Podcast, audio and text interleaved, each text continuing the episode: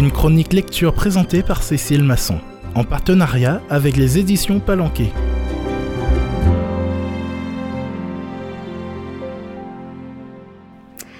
Chers amis auditeurs, si vous avez écouté les chroniques précédentes, vous avez probablement compris que j'ai un goût tout particulier pour les histoires vraies. Le livre dont nous parlons aujourd'hui en raconte une assez méconnue. Le livre s'intitule L'eau vive, un grand combat écologique aux sources de la Loire. Il s'agit d'un roman graphique signé par Alain Bujac et Damien Roudot qui raconte l'histoire d'un combat écologique gagné en France. Il y a une trentaine d'années, une poignée d'habitants et d'amoureux de la nature venus d'un peu plus loin pour les soutenir se sont opposés à la construction d'un barrage dans la haute vallée de la Loire, près du Puy-en-Velay. C'étaient de simples citoyens, mais ils ont réussi à faire face pacifiquement aux grands lobbies et au pouvoir public pour sauver ce site naturel exceptionnel.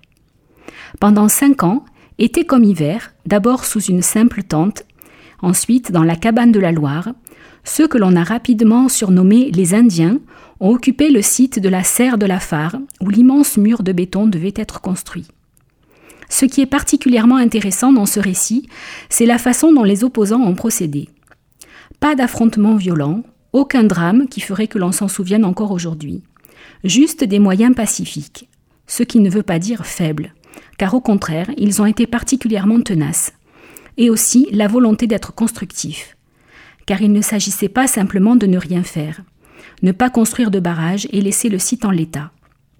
Ensemble, ces quelques personnes aux origines et aux compétences très diverses vont élaborer et proposer une solution pour protéger les maisons et leurs habitants des crues d'une Loire qui peut être dévastatrice, tout en préservant des paysages et un milieu naturel d'une biodiversité exceptionnelle.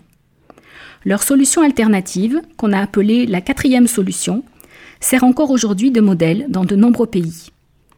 À une époque où les préoccupations écologiques sont tout à fait à juste titre devenues centrales, ce bel exemple de solidarité, d'engagement et de recherche commune de solutions pour répondre aux problèmes qui se posent est exemplaire et inspirant.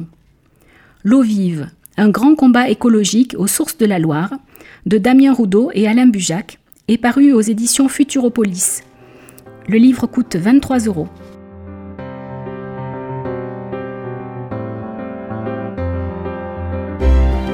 C'était À chacun son livre, une chronique lecture présentée par Cécile Masson en partenariat avec les éditions Palanquet.